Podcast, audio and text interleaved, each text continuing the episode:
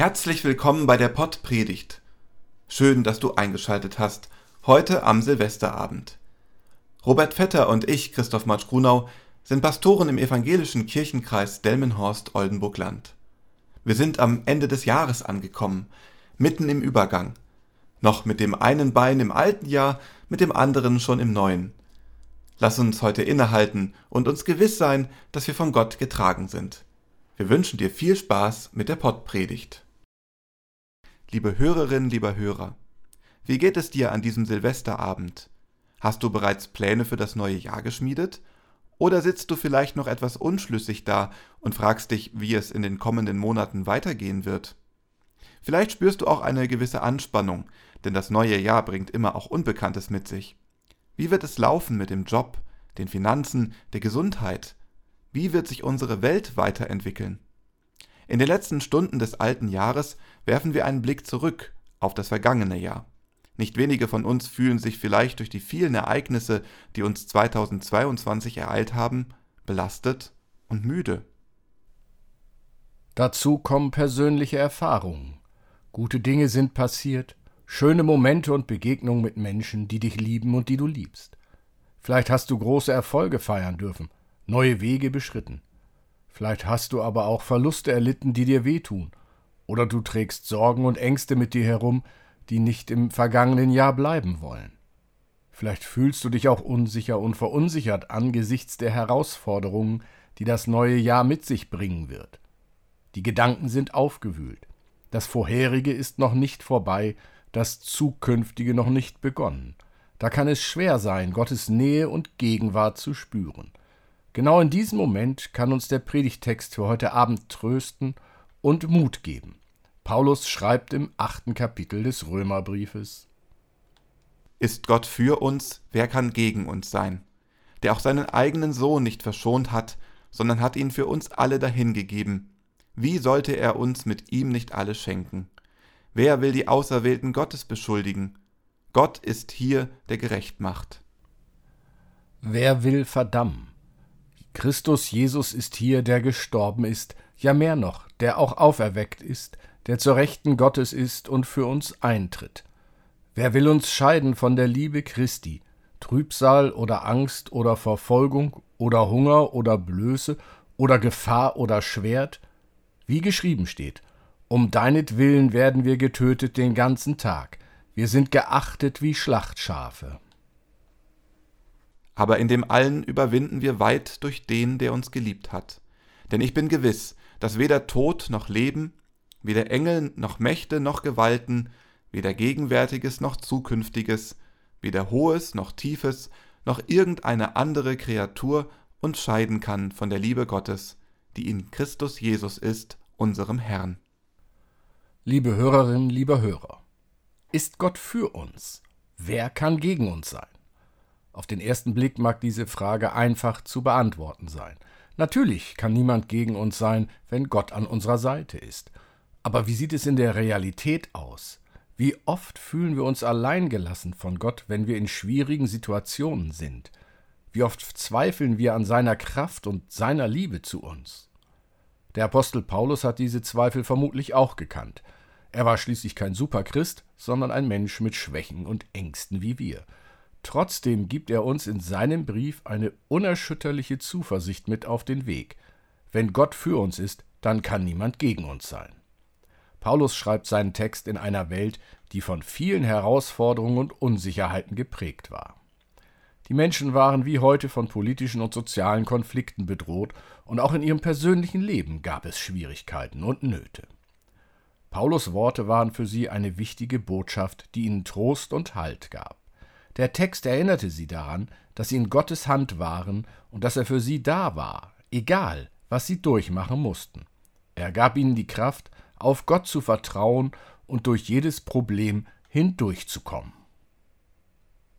Heute würde Paulus andere Worte wählen, doch seine Botschaft wäre dieselbe. Was möchte Paulus uns konkret sagen? Erstens, wir müssen uns keine Sorgen machen, dass Gott uns im Stich lässt.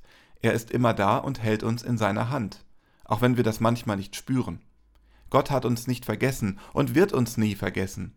Wenn wir das in unserem Glauben annehmen können, gibt uns das Kraft und macht uns Mut, auch schwierige Zeiten durchzuhalten.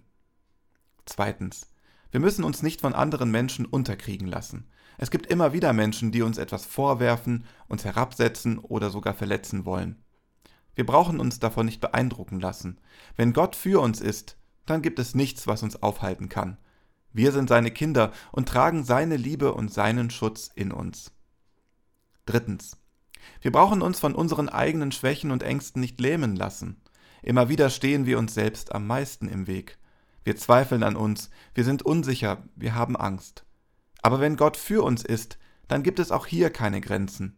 Er gibt uns die Kraft, die wir brauchen, um unsere Schwächen zu überwinden und unsere Ängste zu bezwingen. Es ist gut, dass wir alle unsere Schwächen und Grenzen haben und nicht alles im Leben selbst bewältigen können, denn das erinnert uns daran, wir brauchen Gott, wir können uns an ihm festhalten. Er ist der, der uns trägt und uns Halt gibt, wenn wir es alleine nicht schaffen. Wir müssen uns nicht von unseren Ängsten und Zweifeln beherrschen lassen, sondern können Gottes Liebe und Gegenwart vertrauen. Er ist größer als alle Probleme und Herausforderungen, die wir in unserem Leben bewältigen müssen. Liebe Hörerin, lieber Hörer, wenn du dich gerade nicht so gut fühlst, sind solche Sätze natürlich wuchtig und schwer greifbar. Vertrauen zu Gott baut sich nur langsam auf. Im Gespräch mit anderen Christinnen und Christen kannst du erfahren, wie diese durch ihren Glauben mit solchen Situationen umgegangen sind. Wenn du ein persönliches oder privates Gespräch führen möchtest, kannst du Kontakt zu uns Seelsorgerinnen und Seelsorgern aufbauen. Wir sind ansprechbar. Und wie wäre es, kurz innezuhalten und etwas Abstand zu gewinnen, ein Spaziergang in der Natur, frische Luft, kurz das bestaunen, was Gott geschaffen hat. Sammle neue Kraft. Wir stehen an Silvester im Übergang zwischen den Jahren. Du bist noch mit dem einen Bein im alten Jahr, mit dem anderen schon im neuen. Was nimmst du in das neue Jahr mit? Welche Erinnerungen, Gedanken und Gefühle begleiten dich in die Zukunft? Wo bleiben Schuld und Schmerz, mit denen du zu kämpfen hast? Gibt es Dinge, die du dir anders gewünscht hättest? Welche schweren Entscheidungen belasten dich? Ich möchte dir Mut machen, diese Last abzulegen. Du musst nicht alles alleine schleppen. Wenn Gott für uns ist, wer könnte dann gegen uns sein? Gott ist für dich da. Er trägt dich, egal was in deinem Leben geschieht. Gott lädt dich ein, deine Schuld und deinen Schmerz loszulassen schultere sie ihm auf, lasse sie los. Gott macht dich frei. Langsam und vorsichtig starte in das neue Jahr. Lass Gott dich tragen in seiner liebevollen Hand.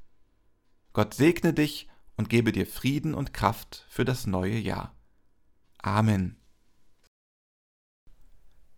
Geh deinen Weg ruhig, mitten in Lärm und Hast, und wisse, welchen Frieden die Stille dir schenken kann.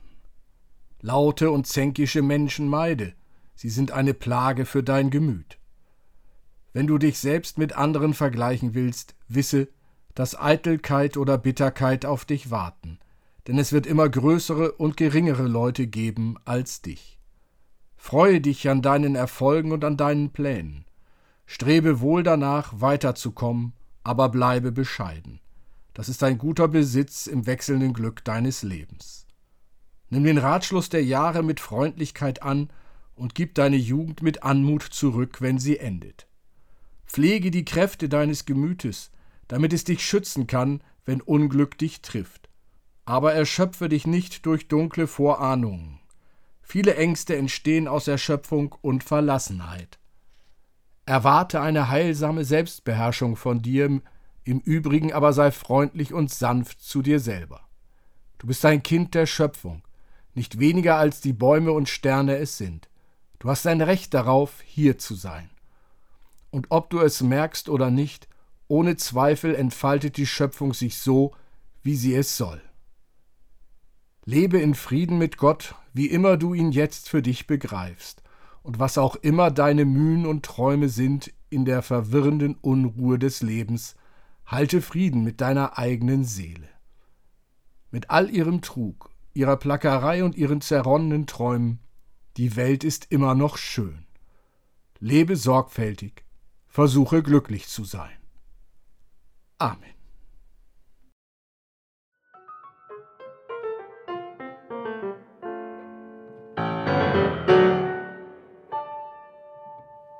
Dieser Podcast ist ein Angebot des evangelisch-lutherischen Kirchenkreises Delmenhorst-Oldenburg-Land.